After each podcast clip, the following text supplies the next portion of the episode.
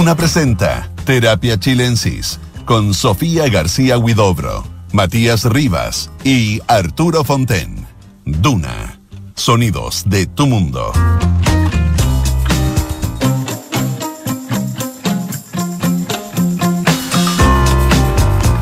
Muy buenas tardes, estamos dando comienzo a Terapia Chilensis. Es día jueves, último día de esta semana que tiene un feriado, otro feriado más en nuestra larga lista. Así que vamos a hablar de libros, de películas, documentales, noticias. Me acompaña Sofía García Vidobro. ¿Cómo está Sofía? Bien, aquí estamos, de lo más bien. Y que además este, este viernes feriado y luego hay un miércoles feriado la próxima semana. Sí. Ahí los, los más atrevidos harán un, un super sándwich. Claro, un, un- llamémoslo así, una doble hamburguesa. Eso sería. Claro. ¿Cómo está Arturo? Muy bien, muy bien, Matías, se te ve bien. Qué bueno. Un gusto estar con ustedes como siempre y despedir la semana. Yo quiero comenzar compartiendo una noticia triste. Hay noticias tristes además que se suceden, en este sentido son culturales. Me refiero a que la página de las últimas noticias, el diario popular, la última noticia, su una de sus últimas páginas estaba dedicada a cultura, hace muchos años, décadas. La dirigía eh, como editor, estaba a cargo de Andrés Bredway y escribía gente de primer nivel, eh, tanto columnas de opinión crítica, fue una especie de escuela para muchos escritores donde pudieron desarrollar eh, el arte de escribir de manera más periodística eh, y también fue una página que le da importancia a las artes visuales, a la fotografía, a mucha gente joven que no tenía lugar en, otro, en otros medios y tenían como columnistas, entre otros, o tuvieron a Roberto Bolaño, Enrique Vilamata, Alejandro Zambra, a Fileo, Luis Sánchez Latorre, Sí, pues años A. años A, a Roberto Merino, a Patricia Espinosa, Leonardo Sangüesa, Antonio Gil, Gonzalo Mayer, Neil Davidson, gente que estuvo Martín en esta página. también. ¿Ah? ¿Quién? Perdón. Martín Oppenjan también. Martín Hoppenheim. Patricia Espinosa. Sí, no, Eh, o sea, la y si nos vamos para atrás, Enrique Lafourcade, eh, o sea, No, no, pero- eh, pero- pero es toda una tradición. Claro, una tradición que estaba alojada en un diario que uno suponía que estaba más enfocado hacia otros temas, ya sea de- deporte, eh, farándula, una mirada, una perspectiva irónica, de, pero que estuviera esta, esta página cultural una especie de oasis. Sí, era, era, era muy particular y muy característico de las últimas, desde, desde siempre, digamos. ¿no? Claro, y yo creo que, que, que- que formó por lo menos a partir del año 2000, yo me tocó escribir ahí también, eh, a una serie de personas que venían de la literatura, como te digo, o que tenían y, y que se juntaban con otros Claro. que ya eran escritores avesados. Eh, es larga la lista de colaboradores, así que una lástima que desaparezca esta página, cada vez son menos los espacios culturales en los que se pueden hacer, eh, leer reseñas, reflexiones. eh, aquí también escribió Marisol García sobre música, o sea, la variedad. eh, recuerdo unas crónicas de Juan Manuel Vial sobre Bueno, Villa María. ponte. Claro, ahí, ahí se empezó a hacer famoso Juan Manuel Vial, Claro, creo. ahí se generó un. generaba, llamémoslo así, noticia desde un lugar inesperado. Bueno, quiero lamentar esta pérdida, me imagino que, que ustedes también la lamentan. Uh, enormemente. Muchos nos despertábamos con la página, otros me dicen que se acostaban porque la última noticia la, la- la tiraban antes, entonces a las nueve y media. por- Acá hay como a, la- como a las nueve de la noche uno ya puede ver la edición de mañana. Claro, entonces ya se le, esa página suele no cambiar, entonces se leía, se comentaba. Bueno, había una tradición eh, que se acabó. Y es triste y quiero dejar y dar cuenta de eso. eh, curiosamente no, no, no son noticias cuando se pierden los lugares culturales, Mm. pero yo creo que solo nos ayudan a ponernos más primitivos, más Se bárbaros. llamaba un diario de alta circulación, que era un público muy amplio. donde estoy seguro que se sembraron en muchas eh, en muchos lectores inesperados inquietudes gracias a estos lugares. Fue- eh, totalmente una, una rareza en un medio eh, tan masivo y donde todas las la mayoría de sus páginas están dedicadas o a la farándula o qué sé yo, a la, a la crónica roja o, o a, lo, a lo que marque tendencia en el momento, porque esa es como la lógica del UN. Y este oasis, este espacio eh, raro por, por, por, por su calidad eh, dedicado a la cultura, em, donde, eh, claro, también ha, habido circulando en redes sociales hace algunas semanas toda una polémica en torno a la crítica literaria, ya, los pocos lugares donde se seguía leyendo crítica literaria, en este caso de Patricia Espinosa, era la última noticia, em, un espacio dedicado a las artes plásticas, donde se da cuenta no solo de, de, de exposiciones o de lo que estaba pasando acá, sino también de, de algunas cosas que estaban pasando fuera. Era totalmente un, un, un, espacio eh, raro, eh, sí. atípico y muy valorado, quizás sí. no por tantos, eh, no, no por tantos como dictamina la masividad del medio, eh, pero sí cualitativamente muy querido y, y probablemente esto no, no, aparece en las noticias ni mucho menos, pero sí ha habido harto pesar. Yo leí en, en las redes sociales ahí de, de un mundillo que todavía aprecia esos lugares. Sí. Yo no sé, perdona una curiosidad, ¿por qué siempre todos los mundos son mundillos? Pero siempre en el mundo de la literatura hay un mundillo, el mundo de... Pero es verdad, es un y son chiquitos, po, son, son, chiquitos, no son pero, pero son peleadores, son críticos, son necesarios que existan y cuando no aparecen en los diarios eso se... Lamentablemente lo que yo veo es que la, la revista online y todo eso que existe y donde también sí, se ejerce sí, crítica... Sí no es lo mismo.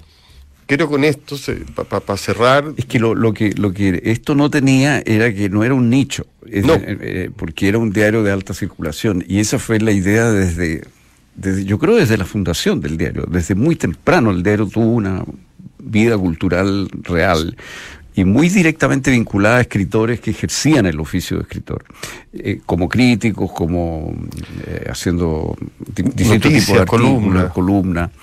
Entonces fue un diario que siempre combinó estas dos cosas. Eh, y claro, estas páginas que tú ves en Internet son en, en, cierto sentido lo opuesto, porque son páginas en las cuales tú le estás hablando de verdad a un nicho de gente interesada en un cierto, incluso en un cierto tipo de literatura, por ejemplo. Sí, y en un cierto tipo de crítica.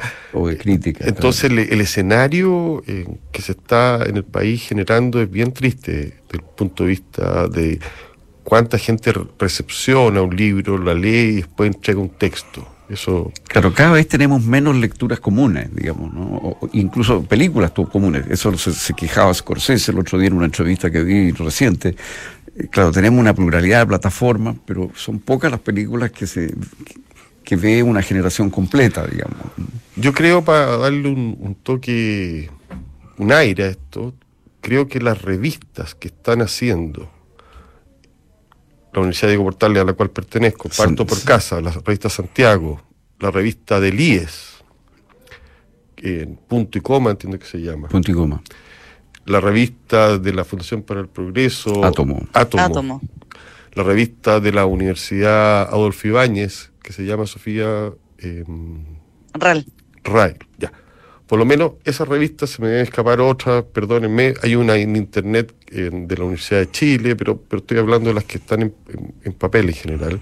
Eh, creo que están soportando, en el sentido de como siendo ocupadas como soporte, todavía de lo poco que queda, eh, llamémoslo así, de la cultura. Salen con, con, tres veces al año, dos veces al año, no sé, o, o con una periodicidad distinta, pero están ocupando un lugar clave, o sea, es muy importante que sigan.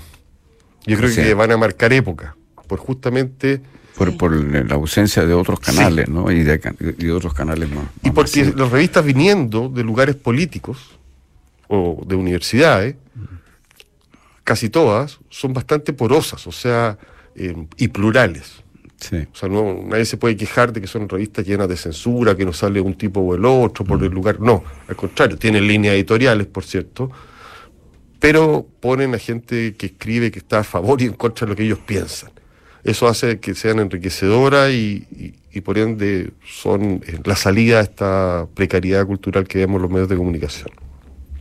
Con eso... Me, me, pregun me preguntaba un amigo que, que, está lanzando un disco, un, un vinilo, eh, ¿a quién se le puede enviar para críticas musicales? Y yo me quedé en blanco. Eh, dije, escucha, en medios de circulación nacional no sabría decirte más que estos mismos espacios que estabas mencionando tú como revistas universitarias o, o, o de algún centro de estudios y, y, claro, es como un terreno baldío ya.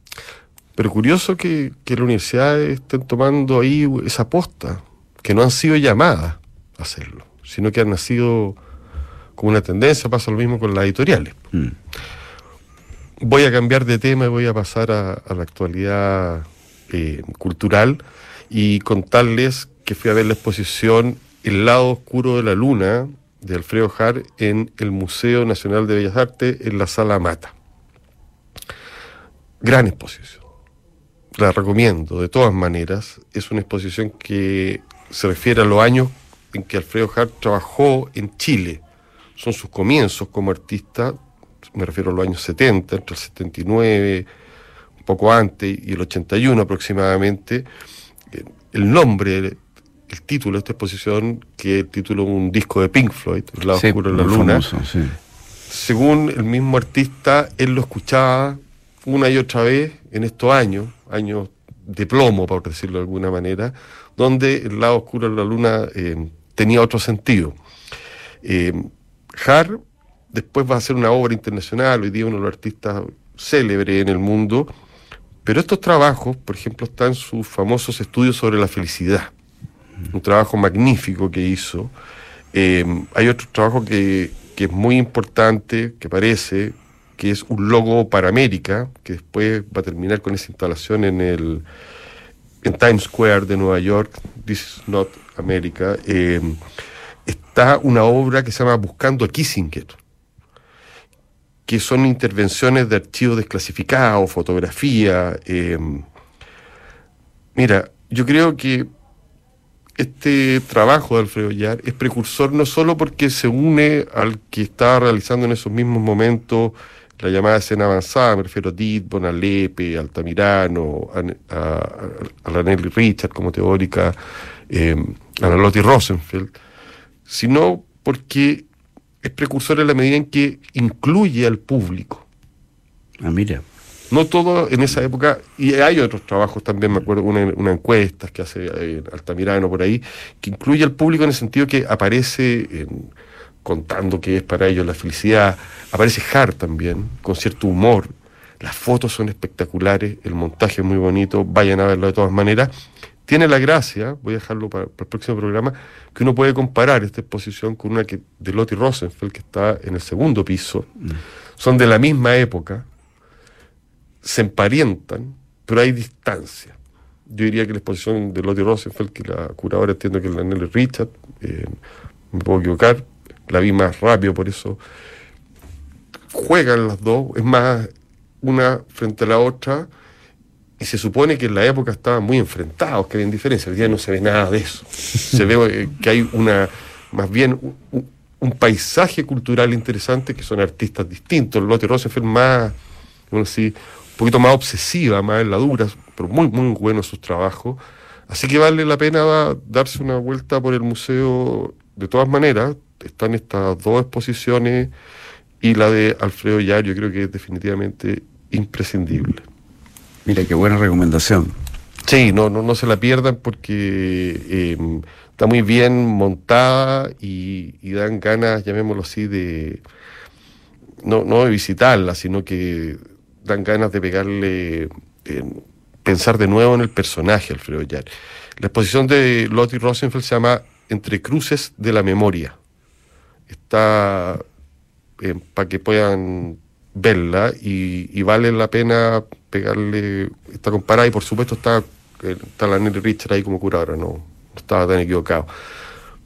Eh, eh, yo creo que los años 70 y 80, los comienzos del arte conceptual en Chile, son hoy día ya un clásico. Lo que fue una vanguardia, Así es hoy día un clásico, entonces es lo que se enseña en las universidades muchas veces. El, el, entonces es interesante ir a la fuente misma, no quedarse con la revista. Sí, con... Y, y, y, en ese sentido, Nelly Richard tuvo un papel bien importante. Crucial. Mm, Y, Muy y, importante. y Hart fue alguien que se, se salió supuestamente Mm. de ese mundo, porque enojos, por pelea interna, pero ahora uno lo ve al lado del otro, y qué le importa a uno los cagüines, por decirlo de alguna manera. Uno ve las obras de los dos y, espectacular. Así que aprovechen de ver, son 70 obras las que expone Lottie Rosenfeld, en- muy contundente, muy con mucha fuerza. eh, vale, dan, dan ganas de, primero que nada, de recordarla a ella y esa obra icónica de las cruces, digamos así, va a quedar en la memoria. Y hay Ah, muchas otras que, que- que uno desconoce de ella, que, que- que se logran ver en esta exposición. O sea, tiene una, una variedad, lo que pasa es que las cruces son muy centrales, muy centrales en el imaginario. y Tienen una simplicidad eh, extraordinaria, es de una pureza el gesto tan Sí. claro que no se olvida más. No se olvida más. sí. Potente, nítido. Así que una mujer además poderosa. Los videos, collage, vale la pena. Sofía, tú estás y tuviste la única película que se supone uno no puede perderse porque están dos de tu ídolo, ¿no? Almodóvar y Pedro Pascal. Sí, algo así. Eh, digamos que eh, expectativas habían, pero eh, me, me anduve estrellando un poquito. Quizás por exceso de, de, de expectativa y de entusiasmo. Estamos hablando de La extraña forma de vida. Este mediometraje, porque eh, es un- una como mini película que dura media hora, 30 minutos, de, de Pedro Almodóvar, eh, que la, la noticia que nos llegó hace unos meses atrás era Almodóvar reclutando a Pedro Pascal y a Ethan Hawke para hacer un western gay. O sea, ya más, más atractivo no podía ser. Eh, una especie de Brokeback Mountain eh, bajo, bajo el- la cámara de Almodóvar. Pero no, no, no me pasó mucho. Y bueno, estuvo, la, la estrenaron en, en cine hace algunos días y ya llegó a Movie, que, Sí, que Movie, la sí. plataforma eh, de streaming. Ahí la vi. Y me pasó que la, la historia era mala. Eh, era como solo darse el gusto de tenerlos a ellos vestidos de cowboy. Eh, en, en- lo, lo que cuenta ahí, ahí eh, es eh, un sheriff eh, interpretado por Ethan Hawke y luego eh, llega este Pedro Pascal eh, que está dedicado a ranchero, pero ambos comparten un, un pasado como de, de forajidos, eh, donde habían tenido un, un romance ellos, así hace 20 años atrás, 25 años atrás. Y este entonces reencuentro con eh, una trama que, que es muy mala, una trama paralela que es muy mala, que se trata que el hijo de, del que sería Pedro Pascal, que se llama Silva en, en, en la película, habría matado a la cuñada del sheriff, mira, a la nuera del sheriff, no, no pasa nada con, con la trama. Eh, y lo que uno querría ver, básicamente, que es la, la química entre estos dos cowboys, tampoco, tampoco, tampoco pasa mucho. Un fiasco. Eh, bien eh, mojigato en ese sentido también eh, Almodóvar, porque se sugiere más que nada la, la intimidad de estos hombres, no, no es mucho lo que se muestra, y, eh, y así ya para matarla hay un, un flashback que eh, mostraría la versión joven de, de estos dos cowboys, eh, donde son otros actores, por supuesto, los que los que pretenden ser eh, Ethan Hawke y, y Pedro Pascal, pero no tienen nada, ni un brillo. Y, y esa escena es ya, además, como ciutiquísima, chulísima, no, no, no me gustó nada, me cargó. Y, me- y al final menos. Oye, Así que le, le, le bajo el dedo. Y, la, y, la, y la estética. No estará muy preocupado Almodóvar de, de, mi, de mi dedo, pero se lo bajo igual. La visualidad, que una de sus gracias. Nada. Sí, sí, porque porque ahí hay también, se me olvidó ahora, pero están eh, vinculados a alguna marca. Creo que Yves Saint Laurent es como que están vestidos de ahí. Entonces aparece Pedrito Pascal con una chaqueta de cowboy verde, de, de un verde que por lo menos uno nunca ha visto en el mundo de los western, eh, donde siempre está todo como eh, más, más bien eh, lleno de tierra y de polvo brilla mucho y con unos pañuelitos amarrados aquí que tampoco parece ser el, el pañuelo transpirado Oye. que usan los, los auténticos cowboys. Entonces se ven un, un poco ridículos. Es una sutiquería. ¿Ah? Lo que se dice en Chile es una sutiquería. Me, me pareció. Ya.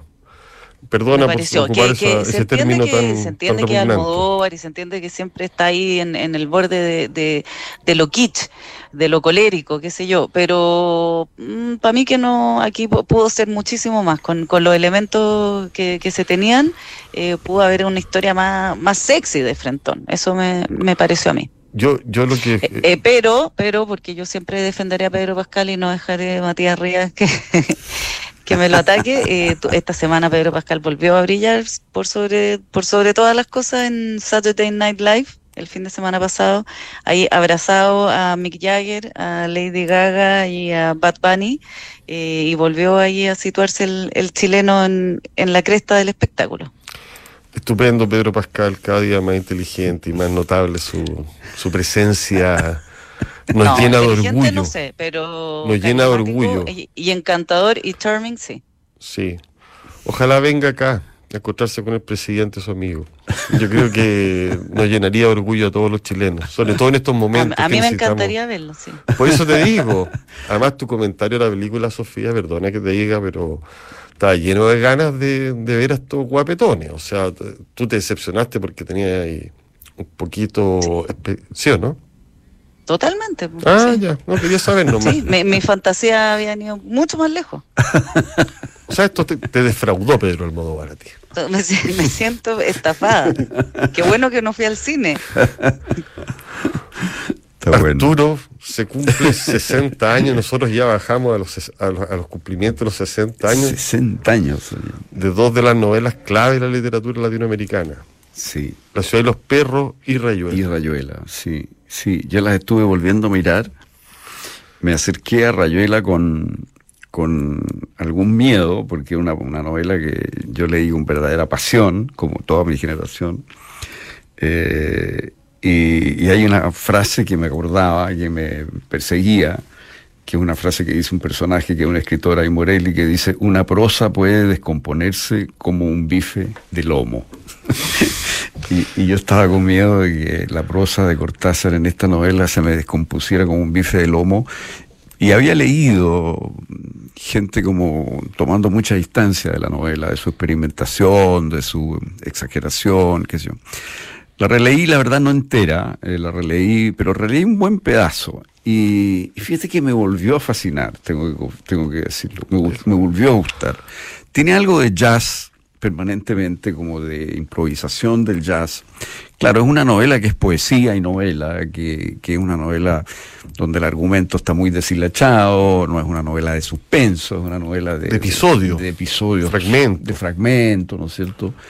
Pero con una gran potencia poética. O sea, Y- todavía se defiende, ponte tú, la carta a Rocamadur, todas Bueno, esas cosas que- fantástico, que uno dice, bueno, yo le he escuchado leídas por cortado. Bueno, se aguantan 60 años tan magníficas. Impresionante eh, esa escena con, con eh, eh, Madame Bestrepas, donde que es esta concertista en piano, que al final Oliveira, el personaje queda solo, es el único que está en la sala y se le acerca a la pianista. Es fenomenal.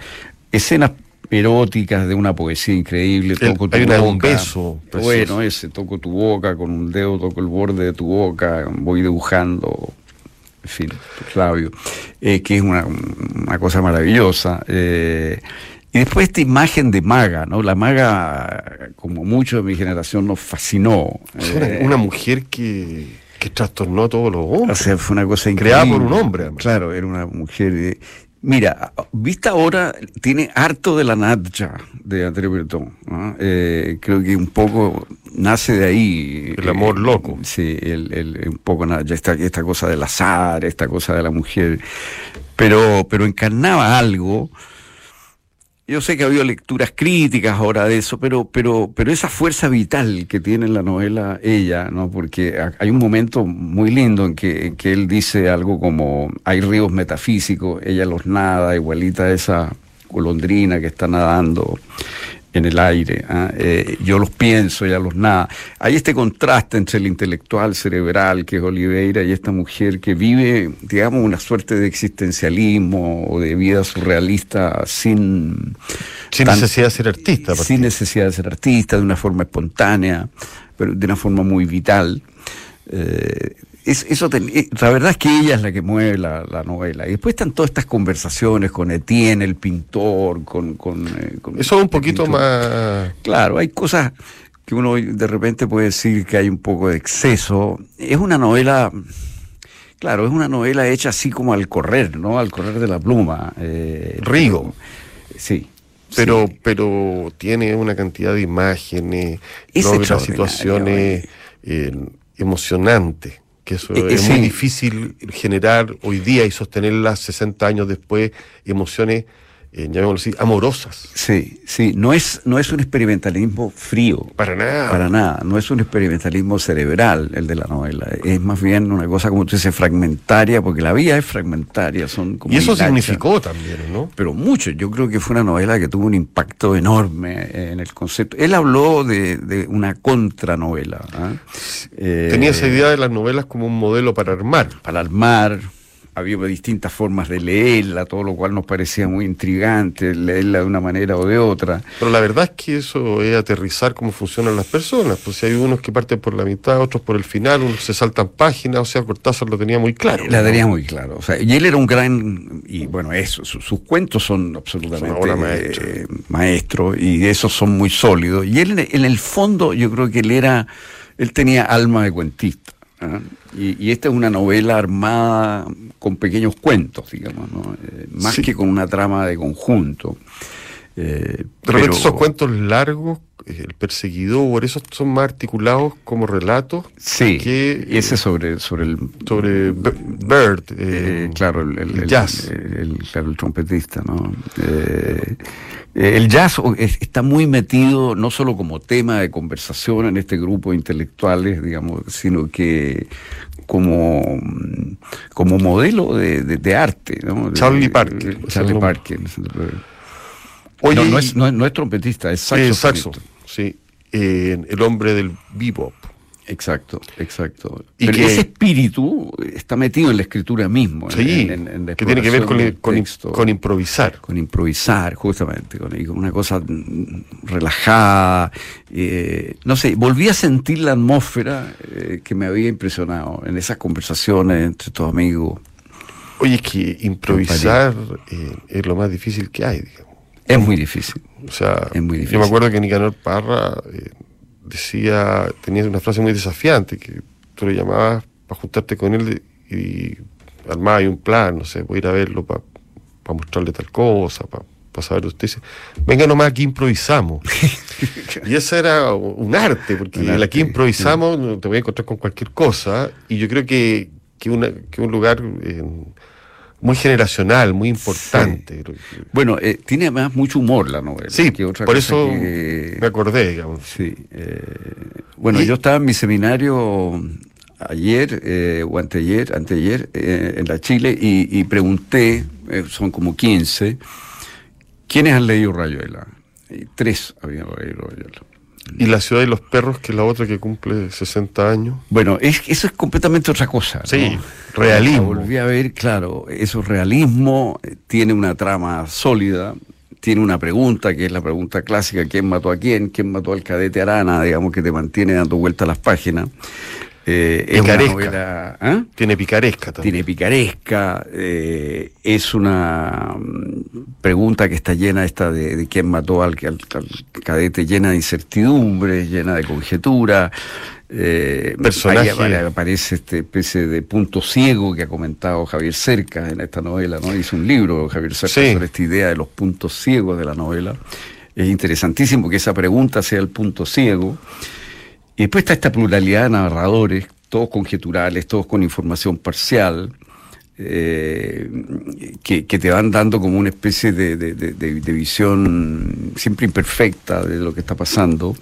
eh, y que te produce mucha curiosidad y que está extraordinariamente bien hecho. O sea, la combinación de voces es, un- es una cosa, pero una especie de maravilla de contrapunto, digamos, ¿no? Y, y bueno, el tema un poco es que bajo los rigores de la escuela militar, ¿no es cierto?, surge el salvaje que tenemos adentro, con sus La violencias, violencia, yo creo que- La violencia brutal, el abuso, eh, no sé, la deslealtad, la, la delación, pero también aparecen otras cosas como, bueno, la sexualidad que no encuentra causas normales. Entonces, todas esas pulsiones de la violencia y la sexualidad como que se desatan en, en- en el subsuelo, digamos, de este mundo tan disciplinado. ¿no? Los, los personajes además están, están muy bien delineados, son inolvidables. Yo por lo menos cuando leí La ciudad de los perros eh, era adolescente y sentir esa posibilidad que uno podría haber caído al servicio militar o a un colegio militar. Que, eh, bueno, la novela parecía absolutamente posible. real. Estamos hablando también de los años 70.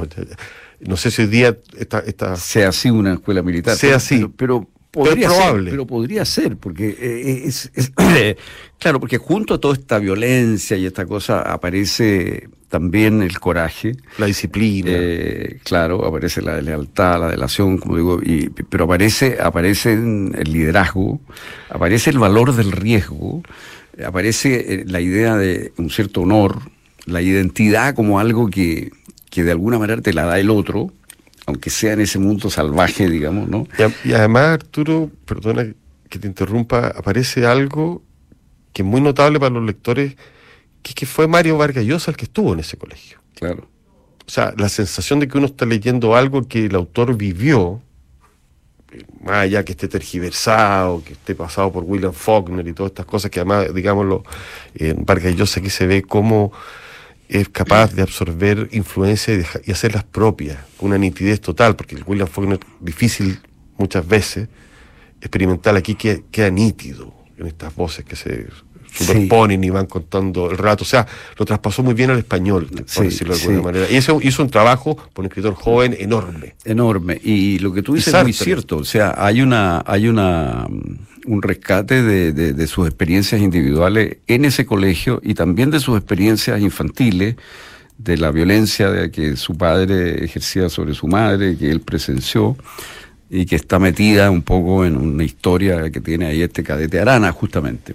Sin embargo, Vargas Llosa mismo, en eso es muy flobertiana la novela, digamos, no está en la novela. O sea, hay, hay, una pluralidad de narradores, entre ellos uno medio omnisciente, pero que no lo es. ¿Qué es el que Tabó, ¿te acuerdas que tiene un narrador más, más tipo monólogo Freud, eh, joyceano? Eh, y, una de las cosas que a mí más me fascina de la novela es que, es, es que da la sensación todo el tiempo de que en la mente de uno, mientras está ocurriendo algo, están ocurriendo a la vez otras cosas. Hay como una multidimensionalidad de la experiencia. Eh, una simultaneidad de cosas pasando en la mente. Por ejemplo, hay una escena inolvidable que es el llamado que hace Alberto, un cadete, al teniente Gamboa para denunciar eh, que él cree saber quién es el asesino, el homicida, digamos, del cadete Arana, desde un bar, ¿te acuerdas tú? Y entonces se describe la conversación de Alberto con el teniente Gamboa por teléfono, lo que está ocurriendo en el bar con los mozos que están repartiendo el pisco ahí en el mesón, con un grupo de amigos que está haciendo una despedida de soltero porque uno de ellos se casa. Toda la vez. Toda la vez, todo se va entrelazando en un contrapunto maravillosamente hecho. Eh, que uno no se pierda leyendo eso es verdaderamente eso me refiero que impresionante. Porque lo habitual, digámoslo, en estos años, y es lo que yo destaco, era perderse. Claro, claro. O sea, para decirte de otra manera, uno se metía en una novela de, de Onetti, te perdía Se perdía, claro, claro. Aquí no, aquí hay una cosa que... El realismo. Tiene el realismo y mantiene un cierto hilo de conducto, hay un conducto con el lector que no se pierde. No es hoy día, sí, claro, en relación a lo que se publica hoy día en general, no es una novela fácil, es una novela que exige un lector comprometido. comprometido, que quiera realmente meterse en un mundo. Eh, pero es una de las grandes novelas del siglo y realmente es impresionante la potencia que tiene la novela. Tiene algo también, ya que tú mencionas a Faulkner, sin duda estaba, mencioné a Flaubert, hay algo de Hemingway también en la novela, en, la violencia. ¿no? Yo, yo creo que es, la palabra que yo encontré para definir una novela física. Física, sí. Muy física, muy de de machos jóvenes, violentos. Hay una mujer, por supuesto, que también hay, están los celos, digamos. Y después tiene un salto en el epílogo, en el cual uno ve estos personajes ya incorporados a la realidad, como haciéndose adultos, habiendo abandonado la juventud y siendo completamente otros de lo que han sido unos señores en su juventud. Es muy extraordinario ese cambio, ese ajuste a la realidad, digamos, que significa el fin de la juventud. Mientras uno lo va leyendo no sabe cómo la va a terminar y la termina de manera magistral con sí. es realmente extraordinario, una extraordinaria novela. Oiga, eh, estamos ya cumpliendo con los tiempos. Eh, yo quiero enganchar con lo que está diciendo Arturo sobre eh, la ciudad y los perros aparte de recomendar que, por cierto lean Rayuela. Dos, dos grandes novelas que cumplen 60 años. Que están circulando. y aprovechar eh, lo que tú hablabas de la violencia para recomendar un libro que acaba de reeditar Anagrama y que en verdad es para festejarlo, un libro que yo considero de consulta, La violencia y lo sagrado de René Girard. Clásico. Un clásico, es un libro eh, que aborda temas de la historia de la humanidad como la mitología, los ritos fundantes del orden social, Girard, eh, un tipo que mezcla la crítica literaria, la antropología, la teología, el psicoanálisis, y en la violencia y lo sagrado va a discutir con Freud, va a decir que el deseo humano es esencialmente mímesis o imitación, y que estos deseos eh, se configuran gracias a los demás. Bueno, va a tener una teoría audaz, inteligente, erudita, y es uno de los grandes intérpretes, para mí entender, eh, que se sale un poco de la, de la cuestión netamente biológica, de asuntos que de cultura en cultura están permanentes. El tema de la fiesta, los gemelos, los hermanos que son enemigos, el incesto, la ambivalencia, las máscaras. Pero hoy día este libro tiene una pertinencia que no había tenido, a mi entender. Em, Totalmente de acuerdo que no había tenido en mucho tiempo, porque uno de los temas que se va a centrar Girard es en el chivo expiatorio, al que le va a dedicar un libro, pero acá va a generar eh, una teoría respecto a este sujeto que la sociedad considera que hay que en determinado momento sacrificar para seguir manteniendo el orden social y es alguien que no tiene muchas veces la culpa, que no tiene nada que ver estos eh, chivos expiatorios eh, de alguna manera son divinizados posteriormente cuenta Girard, y señala que con los años, por cierto, la, humanidad ha ido cambiando, eh, ya no estamos tan pegados a estos instintos, no obstante, eh, este desapego de lo supuesto, de lo animal, va a generar otro tipo de violencia, la venganza. Bueno, es un libro profundo. Extraordinario libro. Extraordinario, es un lleno de citas. Y, es discutible hasta qué punto nos sigamos, nos seguimos buscando chivos expiatorios. Totalmente, no, no, o sea. Todo orden de cosas. Eh, y además pueden engancharse con otros libros de, de, René Girard que está publicando. Pero este pareciera eh, el central. El, gran libro, ¿no? El gran libro. el, el libro central tiene la gracia, y esto para nuestros auditores contárselo, que pese a ser un libro que uno puede leer un poquito estudiándolo, no tiene ninguna jerga. no. es necesario, llamémoslo así, ser especialista ni en antropología, en nada. Un buen lector se la puede, felicito a Anagrama por publicar a René Girard, está bueno tenerlo en el velador, digámoslo así. Yo creo que es uno de los grandes escritores, llamémoslo, que nos sirven en la actualidad como para explicarnos algunas cosas. Es especulativo, como tú dices. no, no, no tiene la el final, pero por lo menos eh, tiene algunas preguntas y, algunas respuestas interesantes. Sofía, ha sido un gusto tenerte, como siempre. Igual digo, a lo lejos. Una lástima que haya sido una excepción lo de Pedro Almodóvar en mí hay un, hay un pequeño placer detrás de todo esto. Perdona. Te lo quería. está bien. Yo sé que, sientes como una rivalidad con Pedro Pascal. No cero rivalidad, pero, pero, pero me, encanta que haya fracasado un poco toda esta película, toda esta cosa, toda esta. No, y yo quería que hiciera la película sobre Lucía Berlin, que no la pudo hacer. No la, no, se echó para atrás. Le superó, parece el. El desafío. No Al hay que darle una hay que darle un complemento vitamínico, bueno, porque algo le está pasando, ¿no? Últimamente. No sé. No sé, no, día tan, no sacó un libro interesante. Yo creo que tiene su alto y bajo, como todo. Sí, ¿qué tal esa película con Tilda Wilson, ¿cómo se llama? A esa no la he visto. También esa que es un cortometraje, pues, ¿viste? Sí, también. Bueno. También. Bueno, ahí seguiremos eh, comentando, ojalá mejores experiencias cinematográficas. Que tengan un muy buen fin de semana. Algunos pronostican lluvias, yo no me atrevo a tanto, pero descansen, vean películas, lean y disfruten de la vida, por cierto. Un gusto, Sofía, un gusto, Arturo, que estén muy bien. Muy buenas noches. Muy buenas noches. La transformación digital de tu empresa nunca estuvo en mejores manos En Sonda desarrollan tecnologías que transforman tu negocio y tu vida, innovando e integrando soluciones que potencian y agilizan tus operaciones. Descubre más en sonda.com. Sonda Make It Easy. A continuación, información privilegiada al cierre y luego sintonía crónica debut junto a Bárbara Espejo y Francisco Aravena. Que descansen, buen fin de semana, síganos en el podcast, no nos abandonen. Chao. Chao.